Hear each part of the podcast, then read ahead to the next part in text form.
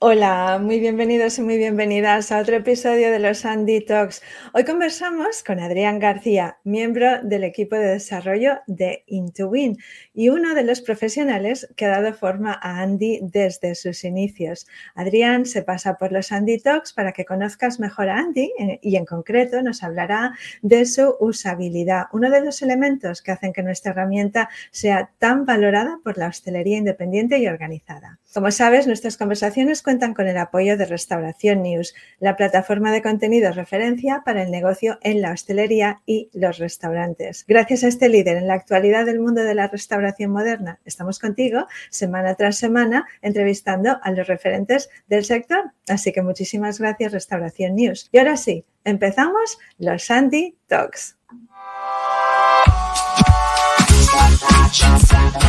Te damos la bienvenida a los Andy Talks, el único podcast de un asistente digital con corazón humano.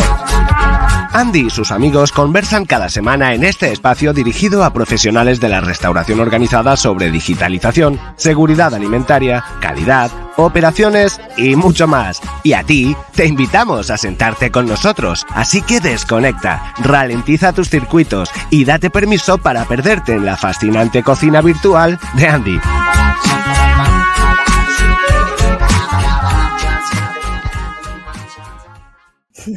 Hola. Muy buenas a todos. Muy buenas. Oye, equipo corporativo, ¿eh? Para los que nos ven, camiseta Andy. Hombre, hoy como nos hemos quedado en casa y tenemos aquí a Adri, que, tenía muchas ganas también de invitarlo, pues, pues ¿por qué no, no? Sí, claro, claro, claro, claro. claro que sí. Claro que sí. Oye, yo tengo que decir que además de, de, lo que he dicho ya en la intro, pues me gustaría decir que la verdad es que Adri, eh, me encanta trabajar con él, aunque no tengo la suerte de conocerlo personalmente, pero me encanta trabajar con, gente con tan buena energía y con tantas ganas de, ayudar siempre que se puede. Siempre que hay un problema, te echa un cable enseguida. O sea que muchísimas gracias, Adri. Me vas a poner rojo. Lo mismo digo, lo mismo digo. ¿eh? Bueno, un placer tenerte por aquí. Yo empezaría preguntándole a Adri pues que nos cuente un poco su trayectoria profesional y, en general cuál es su labor en, en Intowin y en Andy. ¿No? Bueno, pues sí, encantado. Yo soy actualmente desarrollador de aplicaciones. Para los que estén en el mundillo, soy más orientado a frontend. ¿Qué quiere decir eso? Eh, más a lo visual, más a lo, lo, que la gente toca de esas aplicaciones. Y bueno, pues me enorgullece decir que soy uno de los muchos culpables de, la existencia de Andy, de darle vida a Andy. sí. Y, nada, como por ejemplo, ver que a raíz de lo que estamos haciendo, pueda estar aquí en un Andy Talks, por ejemplo, donde el origen es Andy, es, brutal, es brutal. Hoy estoy pensando, ¿Andy tiene nacimiento oficial? ¿Hay una fecha oficial que podamos decir? Andy nació ese día. Vaya tema sacado, Tere, porque entre los desarrolladores es, como el día de la primera release, ¿no? Ah, sí. Claro, claro, claro, del primer commit, de la primera vez que se sube un código, un trozo de código. Claro, y hay que Andy nace mucho antes, desde que se concibe, ¿no? Entonces, eh, a nivel de desarrollo, yo creo que el primer commit es como el oficial, ¿no? Exacto. Y que un commit para, para, la gente que no se escucha es como como subir la aplicación, ¿no? Es decir, poner disponible la aplicación y cuando decimos que hacemos un commit es una actualización, digamos. Ah, vale. Me gustaría añadirte un poco sobre, sobre, sobre Adri, que, que se pasa ahí por aquí, que vamos a hablar de usabilidad, que también la historia de Adri empieza como, como becario, ¿no? Como, como una persona en prácticas que había estudiado desarrollo con nosotros y empieza esas prácticas con nosotros, siempre tenemos el debate Adrián, de cuando empezamos y a contar tu, tiempo con nosotros, pero, pero se cuenta esa experiencia de prácticas. Pero es una historia, ¿no? De, mejorar eh, profesionalmente, de, tener nuevos retos y ahora poder decir, ¿no? Que estás trabajando frontend eh, desde una visión bastante experta para hacer las aplicaciones más usables. Totalmente. Totalmente, totalmente. Estupendo. Pues, eh, oye, si te parece, podríamos empezar pues, con, la, con la pregunta que tratamos hoy, que es, el tema de la usabilidad. ¿Nos explicas un poco qué es la usabilidad de una aplicación como Andy? Teóricamente, ¿vale? en Internet, si buscamos qué es una aplicación usable, pues vemos que es una aplicación sencilla, intuitiva, eh, que sea agradable de usuario. A mí eh, me gusta dar mi visión práctica, que es como la sintonía que hay entre el usuario que usa la aplicación y el entorno. ¿A qué nos mm. referimos de eso? Pues que una aplicación, en este caso Andy, que está destinado para los empleados en cocina, en restaurante, no puede ser igual que una aplicación de oficina, de, una, aplicación de mensajería instantánea, como puede ser un WhatsApp o tal. Tiene que seguir, hay unas leyes no escritas donde hace, eh, cumplen estas funciones de hacer al usuario eh, que sea sencillo para él de usarlo, que de verdad le ayude, que sea rápida. Todo eso, eh, pues hay trabajo detrás que si luego profundizamos lo, podré explicar bien. Claro. Es, el, contexto, ¿no? Es decir, me gusta sacar ese. Es decir, una aplicación usable no tiene por qué ser igual. Una misma aplicación, vale, todas tienen que ser rápidas, ¿no? A lo mejor, Adri, es decir, la rapidez es algo que ya es, es una exigencia de los usuarios. Sí, sí, sí. Pero, no es lo mismo para cocina que, para una aplicación de oficina de una persona que está en su escritorio con un ordenador, ¿no? En este caso sí que tenemos el panel de control de Andy, pero con cocina hemos sacado muchas particularidades, ¿no? Por el hecho de trabajar en cocina. Me gustaría entrar en detalle porque es que hay, o sea, factor clave de la usabilidad es que nunca se alcanza ese, esa perfección. nunca se alcanza. Siempre eh, hay mejora y para potenciarlo bueno, eso, eso quiere decir que siempre hay que estar escuchando al usuario o, observando al usuario, ¿no? Para que siempre haya esa posibilidad de, mejorar. Me encanta lo que estás diciendo, Adri, porque acabas de, tratar del tema, lo que dice Rafa, el contexto, que yo es que ni lo hubiese pensado, que, claro, cada aplicación es muy diferente, pero después también el tema, has tocado muy brevemente de la estética, o sea que la, la estética en cierta manera también forma parte de la usabilidad. Eso ya nos lo explicarás después si quieres, pero me parece muy, muy interesante eh, el tema de la usabilidad. Oye, ¿por qué entonces hay aplicaciones que, son más usables y otras que no lo son tanto? A ver, esto me gustaría explicártelo, eh, poniéndolo en contexto con nuestros oyentes, pues, ¿por qué dos restaurantes de hamburguesas o dos pizzerías? ¿Por qué en una va más gente que en la otra y tal? Pues eh, hay muchos factores, como por ejemplo el servicio, eh, la calidad de los alimentos, la experiencia que tenga ese, ese local. O es... Y esos pues, son factores en los que te hacen ir a, un, em, ir a uno o no, o no ir. Igual que ese símil con los restaurantes, pues también lo hay con las aplicaciones. Cosas como las que hemos mencionado, de escucha activa a los usuarios, detectar problemas, eh, cómo podemos mejorarlo, todo eso se puede trabajar pero ¿hasta qué punto, Rafa y Adri, los dos, hasta qué punto vosotros como desarrolladores decís, voy y voy a un restaurante y, o sea, eso lo hace un desarrollador, eh, presentarse en un restaurante y decir, voy a observar a ver qué es lo que hace falta? Mira, me gustaría resaltar este, lo que has comentado porque nosotros no he trabajado nunca de cocina ni he sido cocinero ni nada, pero me puedo considerar, vamos, casi un experto en APPCC y, y en, en, en, trato de alimentos, de, de las visitas y de, de conocer a usuarios y eh, nos encanta, nos encanta visitar Andy, eh, visitar restaurantes, ver cómo trabajan y a partir de ahí eh, lo que nosotros vemos, trasladarlo a Andy. Sí que luego lo comentaremos, pero es que Andy, nosotros hicimos una primera versión, pero a partir de allí los que la han completado son ellos, o sea, del feedback que nos dan, de las recomendaciones, de las exigencias, que, oye, aquí necesitamos esto, pues el ponerlo y el, y el ver que se utiliza y tal, o sea, todo eso es, fantástico. Y eso yo creo que es algo que hace más grande el valor a Andy, que los desarrolladores se metan en cocina. Ya, claro, claro, claro. de, hecho, yo destacaría que forma un poco parte de nuestra metodología, ¿no? Es decir, nosotros, Andy, somos una empresa que hemos apostado por el 100% remoto. Eso quiere decir que tenemos pues, pues talento distribuido por, por diferentes partes, pues por ahora de, España. Y, y, eso nos lleva a que cuando tenemos la, la excusa, la oportunidad o lo provocamos que tenemos que ir a ver a un cliente o ver a un, a un, a un nuevo cliente que quiere afrontar el reto ¿no? de digitalizar sus operaciones, no vamos solamente, no va el equipo comercial únicamente, sino que aprovechamos y va pues parte del equipo de desarrollo. Y es algo que a mí me parece ya muy normalizado, si nosotros lo hacemos como, bueno, fantástico porque vemos los resultados, pero no es habitual ver que, que el desarrollador no visita al restaurante, ¿no? Y, yo Debe sorprender muchísimo. Sí, cuando hemos visitado en equipo un restaurante, yo tenía la sensación que después nos hemos ido con una lista de, de, ideas de mejoras increíbles. E, esa es la manera realmente de hacer las cosas, lo, repetimos continuamente, ¿no? Escuchando, observando y, mejorando lo que, lo que, la gente, lo que el hostelero o hostelera necesita.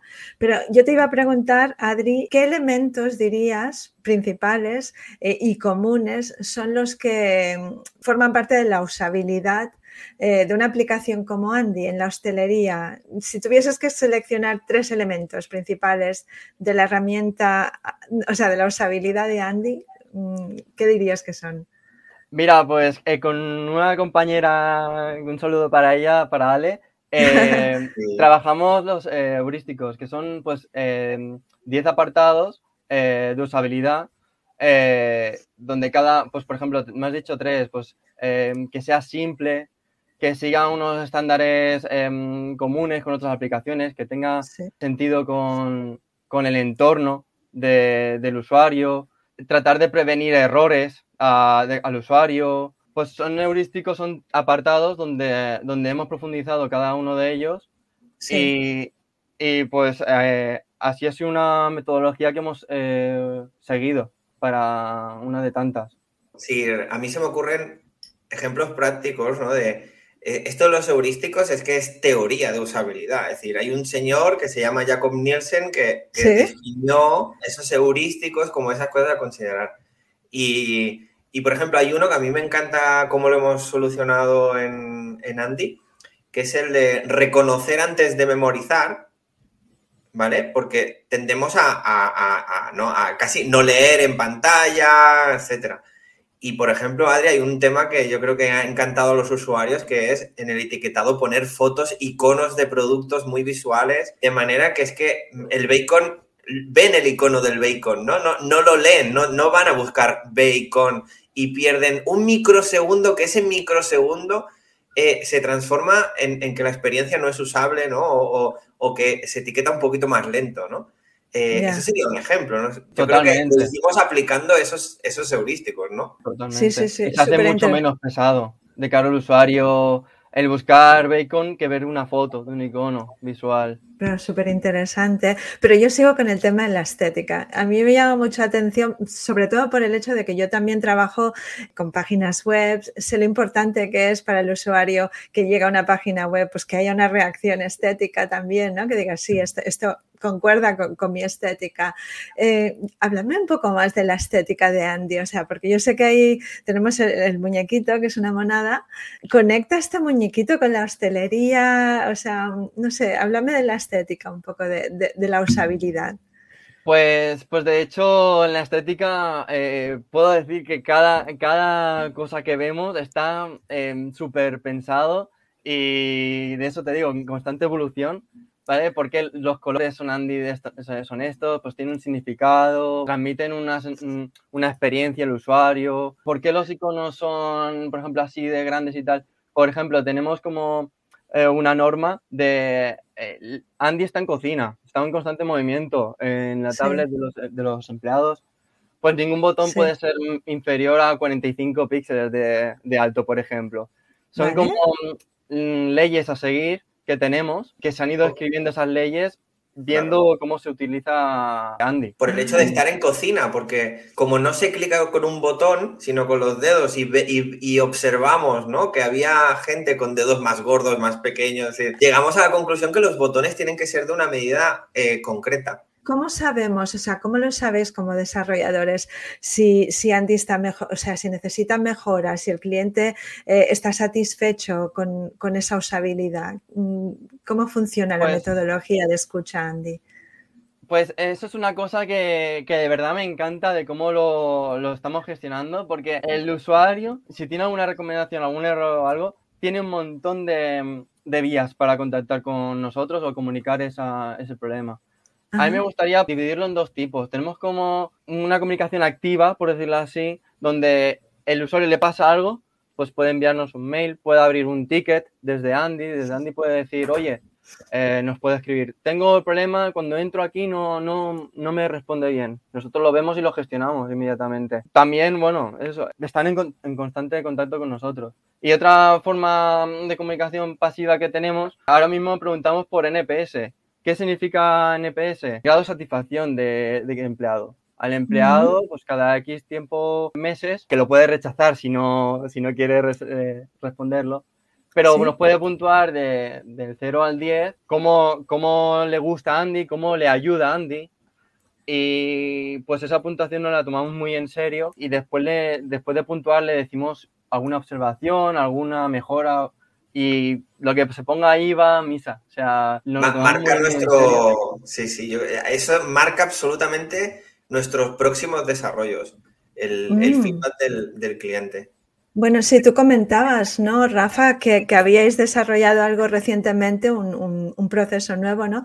A raíz de que, no sé, de que el cliente no, perdía la conexión en los congeladores. Eso fue muy interesante. Ahora que lo dices, Tere, mira, eso fue una visita que hicimos a un cliente donde vimos que, que, entraba con la tablet de, de Andy en el congelador. Sí. ¿Y qué pasó? El congelador es una cámara frigorífica, bueno, de aluminio, de, de metal, donde las señales no pasan. O sea, la, tablet no tiene ni internet, ni nada, ni Bluetooth, ni nada. Entonces, vimos que de ahí no se puede imprimir. Entonces, nosotros dijimos, aquí tenemos que hacer un sistema de, de impresión en cola o algo para, para poder gestionarlo eso. Pues fue ponernos, ¿vale? Y desarrollar un, un sistema eso, de impresión de cola donde si detecta que no se ha podido imprimir la, eh, la, etiqueta, en este caso, pues nada más salir del congelador, o sea, al recuperar la conexión con, este, con la impresora, saldrían todas las impresoras, evitando al empleado volver a hacer todo de nuevo. Y yo, yo destacaría, en esta experiencia, hay una cosa que a mí me llamó muchísimo la atención, que es que cuando nosotros estuvimos allí y lo vimos, el empleado daba por hecho que eso no se podía resolver. Es decir, él, entraba en el congelador, lo intentaba y dice, ay, claro, es que estoy dentro, espera, salgo y lo soluciono mismo. Y eso nos dimos cuenta que es lo que pasa, ¿no? Es decir, el, usuario dice, esto no se puede resolver, porque la gente no está acostumbrada a que las aplicaciones mejoren con ese feedback. No, daban por hecho que eso no se podía resolver.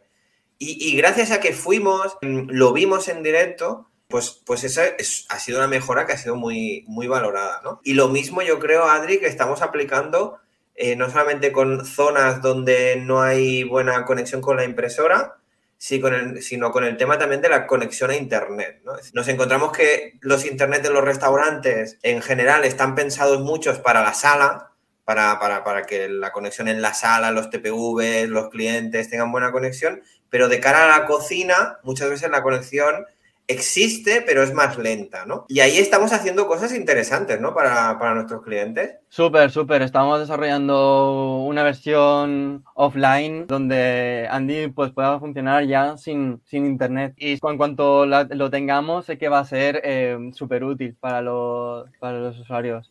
Sí, estas aplicaciones se están desarrollando ahora, ¿verdad? No están, no están aplicadas ya todavía. Bueno, hay partes que sí, y yo, yo de, esta parte lo que, lo que sé que, los desarrolladores ¿no? me, cuentan es que no solamente buscamos en esa situación en que no hay internet, que de hecho no es tan típica, sino la situación en la que el internet es muy flojo. Ajá. Ahí el problema que se encuentra la mayoría de, aplicaciones es que como la aplicación intenta consultar a Internet va a una velocidad lenta y entonces las aplicaciones suelen ir lentas porque por culpa de Internet, no por culpa de la aplicación. Entonces, si no me equivoco, Adri, lo que se está trabajando es que cuando la aplicación detecte una conexión de Internet muy floja, Exacto. como a otro modo de trabajo en la que Andy pasará a ser rápido, incluso con un internet regulín, ¿no? Sí, por, entrar en, el tema, cuando detectamos que la conexión, los tiempos de carga son muy lentos o la señal es muy débil pues mm, automáticamente pasamos a este modo de, de sincronexión, donde todos los cambios se van sincronizando, desde en segundo plano, por decirlo así. Claro, eso se traduce en, que no notas, para nada el usuario nota ese, esa mala conexión. Y eso es usabilidad al final. Claro. eso es una buena experiencia y pensar en el, en el usuario, ¿no? Súper importante. Pero una cosa que, una pregunta que me surge a mí es el hecho de, la personalización. O sea, se puede personalizar la usabilidad porque cada restaurante va a ser distinto, cada cadena va a ser distinta. ¿no? Entonces, ¿cómo lo hacéis para ofrecer esos detalles específicos que cada cadena de restaurantes necesita? Pues lo, ¿cómo lo gestionamos? Pues ofreciéndole a ellos que lo puedan configurar de por ejemplo, si una etiqueta no le cuadran, van a tener formatos de etiquetas para que ellos puedan elegir. En cuanto a registros, por ejemplo, tenemos eh, ahora sí de memoria 12 tipos o, 10 tipos de, tareas, donde puedes poner temperatura, una foto, eh, una firma, eh, una fecha. Eso es personalizable para cada restaurante de cada tipo y así logramos esa, esa usabilidad personalizada para cada restaurante, donde ellos mismos deciden eh, lo que necesitan. Ya, eso es increíble, porque realmente no, pasa, ¿no? Con muchas aplicaciones, al menos las aplicaciones que yo conozco, hay poco nivel de personalización. Claro, aquí yo creo que es, importante decir, ¿no? Que al final, Andy, trabajamos en las cocinas como aplicación, como las funcionalidades que tenemos. Podríamos ser una aplicación generalista, que trabajásemos en otros sectores, porque nos ha pasado, ¿no? Que ven Andy y dicen, ¡buah! Yo, este checklist también me iría bien a mí, ¿no? Eh, nosotros hemos hecho una apuesta absoluta por, por, dar una solución al sector de la, hostelería, en las cocinas, entender bien su operativa. Y entonces, ¿qué pasa? Que, los problemas son comunes y las necesidades son comunes para todas las cadenas y todas las cocinas. Entonces, em, si nos centramos en eso, que es lo que hacemos en Andy, resolvemos muy bien esos problemas que a lo mejor nos lo manifiesta un cliente, pero después la solución le aplica a, todos, ¿no? Porque todos operan igual. Y es, nuestra especialización. Yo creo que ahí es, un punto que nuestra especialización en el sector de la restauración nos ha llevado a tener una solución, pues, pues muy con esos detallitos que, otras aplicaciones, por ser generalistas o muy amplias, no llegan a poder trabajarlas, porque esto requiere de su tiempo de, investigación y desarrollo. Desde luego, sí. Sí, sí, sí. Oye, gran labor. Y, pero de cara al futuro y, pensando en la usabilidad de Andy, ¿qué novedades, Adri, podemos esperar o pueden esperar los usuarios de Andy? Bueno, puedo decir eh, que Andy ahora mismo es solo la punta de iceberg. O sea, eh, de hecho, desde que, que lo creamos, así está siendo. Y a ver, no, me, no quiero adelantar mucho, pero sí, sí, el offline lo estamos ahora mm, trabajando bastante. En un futuro haremos integraciones pues con sensores, dándole a, a Andy más inteligencia, más... Ahora, por ejemplo, estamos trabajando más que Andy te sugiera, que Andy en vez de ayudarte, ahora que te haga un poco la faena incluso. En el sentido de que tú cuando quieras etiquetar, que te sugiera un lote, que te ah. sugiera hacerlo Andy más activo, en ese mm. sentido. Y muchas más cosas que están en el horno que, que vamos sacando. También algo que me gusta decir es que cada, cada mes sacamos eh, muchas actualizaciones de Andy. Y eso no todo el mundo creo que, no, no, no otras aplicaciones creo que lo hagan así. Y eso está muy bien, porque en un mes pueden salir bastantes novedades. Pero, o sea, es, como muy interactivo, ¿no? Entonces es un poco, escucháis eh, lo que ocurre en, los restaurantes, en ese entorno, e inmediatamente vais eh, lanzando las actualizaciones, ¿es eso? Pues sí, sí, sí, sí. sí. Yo, yo, diría, Adri, ¿no? que a lo mejor al final todo el equipo de desarrollo trabaja a una con, con un plan, pero podemos a lo mejor dividir que nosotros tenemos nuestras nuestro plan de cosas que queremos hacer, porque ya hace tiempo, ¿no? Que lo tenemos en el plan, pero después hay una parte del equipo que está destinado a, hacer lo que el cliente nos pide, que vemos que es una necesidad urgente, que si la resolvemos antes de lo que lo teníamos previsto, mejor. Trabajamos como en esas dos velocidades, ¿verdad? Totalmente. Eso, eso pues la verdad que, Qué bien. Yo creo que sobre el futuro, nosotros en el ADN de Andy tenemos metido que, es, que queremos que sea, que, sea uno más en la cocina siempre, ¿no? entonces, como, como Andy ya es un, es un trabajador de muchas marcas, eh, es uno más en, en muchísimos restaurantes, lo que queremos es pues que sea uno más que, y como todos los profesionales, que cada día aprenda más, cada día haga las cosas más rápido y cada día ¿no? resuelva nuevos retos, ¿no? que no se quede siempre con lo mismo. Entonces de ahí pues se deriva eso, desarrollos para ser más rápido, ¿no? Desarrollos para trabajar por sí solo, automatizar. Bueno, hay muchas, hay muchas cosas que se están cocinando y como dice Adri, cada mes se ven novedades. Incluso se sacan más novedades de, las que nos da tiempo incluso a, a comunicar muchas veces. Ya, ya, oye, pero novedades potentes, potentes, ¿cuánto, ¿cuándo se pueden esperar? ¿Este año? ¿Para finales de este año? ¿Se puede ver algo, un cambio radical, un cambio importante? Yo, mira, yo sabéis que he dado clases de, innovación eh, y se habla de la innovación radical y la innovación evolutiva, ¿no? Eh, sí. Em, y siempre se habla ¿no? del, automóvil. El automóvil siempre ha ido innovando, pero como poco a poco. ¿no? Yo creo que esa es la mejor. Innovaciones radicales. La, evolutiva. La evolutiva. La evolutiva es la que marca la diferencia, la de que siempre estás mejorando, siempre estás mejorando. Hay cosas que llaman más la atención que otras, ¿no? Es decir, el día que podamos hablar con Andy, que es algo que lo tenemos ahí como escrito, ¿no? oye, eh, Andy por voz, pues, pues hombre, será algo radical, ¿no? Algo que, que llama la atención. Pero yo destacaría que al final la buena noticia es que, avanzamos de forma continua, ¿no, Adri? Es, súper, súper. Y como decía Rafa, hay veces que no lanzamos cosas visuales así chulas, por decirlo así, pero son necesarias o mejoras de rendimiento y tal, que también son muy importantes. Claro, lo importante es eso, ¿no? Que el cliente, que el cliente esté siempre satisfecho y contento con esa evolución, ¿verdad? De, funcionalidad, ya que insistes, Tere, sí que ahora me, he recordado que, eh, por ejemplo, las colecciones en etiquetado, ¿no, Adri? Es decir, mm. nos hemos dado cuenta que los clientes cada día de forma recurrente imprimen casi siempre los mismos productos o similares, ¿no? Y vale, pues imprimo 15 de panes, tantos de bacon, etcétera. Claro, imagínate si ese proceso, en vez de hacerlo manual cada día, Andy se levanta por la mañana y te dice, oye, tienes que imprimir 15 etiquetas de estas, 4 de estas, y tú con 4 clics mandas a imprimir todas esas etiquetas, conseguimos que el proceso que habíamos pasado de una hora etiquetando a media, si de media lo pasamos a tres minutos con lo que llamamos las colecciones de etiquetas, es brutal, ¿no? Y eso es algo que ya está en, test, ¿verdad, Adri? Si algunos clientes lo están probando, y que va a ser una, novedad para todos los clientes muy pronto. Tengo la curiosidad ahora que estamos hablando de esto, porque yo sé que sois súper eficientes, pero a la que cuando detectáis algo así, un problema, ¿cuánto tiempo pasa hasta que, hasta que lo podéis lanzar, o sea, esa solución?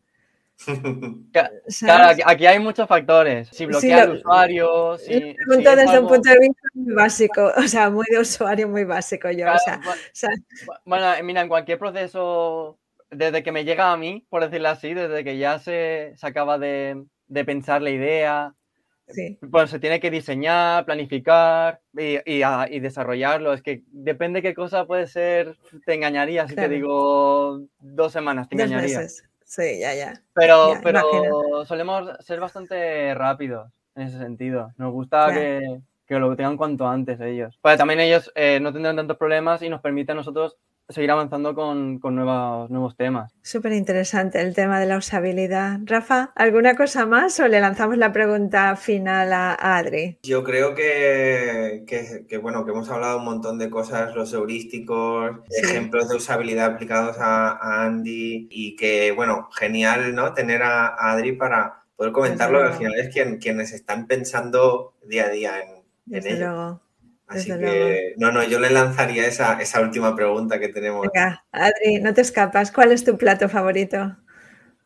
Mira, a mí me gusta mucho, mucho, mucho el tema arroces y el arroz asiático.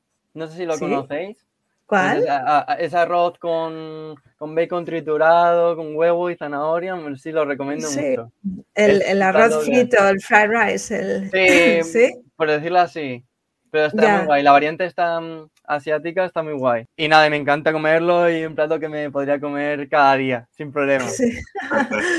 vale, pues cuando venga, cuando venga te hago uno, que yo lo hago muy bien ese. dicho, queda, dicho que... Luego lo voy a hacer y voy a decir, vaya desastre. ha quedado público ya.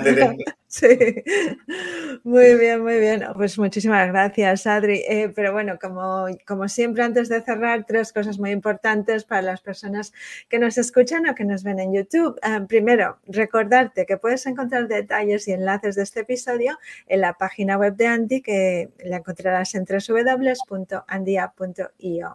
Eh, invitarte también a que nos sigas tanto en Instagram como en LinkedIn, porque no queremos que te pierdas la información valiosa, valiosísima y muy relevante que los referentes de la hostelería organizada independiente comparten en los Sandy Talks. Y finalmente, pedirte que por favor compartas eh, este episodio y, el resto de episodios de los Sandy Talks con tus compañeros y compañeras de profesión y sobre todo que nos lancéis sugerencias porque estamos abiertos a conversar acerca de cualquier tema que, te preocupe o que sea especialmente relevante para ti.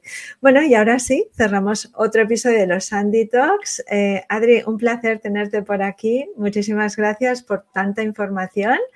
Eh, nos vemos muy pronto. Y Rafa, muchas gracias como siempre. Adri, muchas gracias. Sí, no, gracias a vosotros. Gracias a vosotros por invitarme. Venga, un beso. Hasta luego.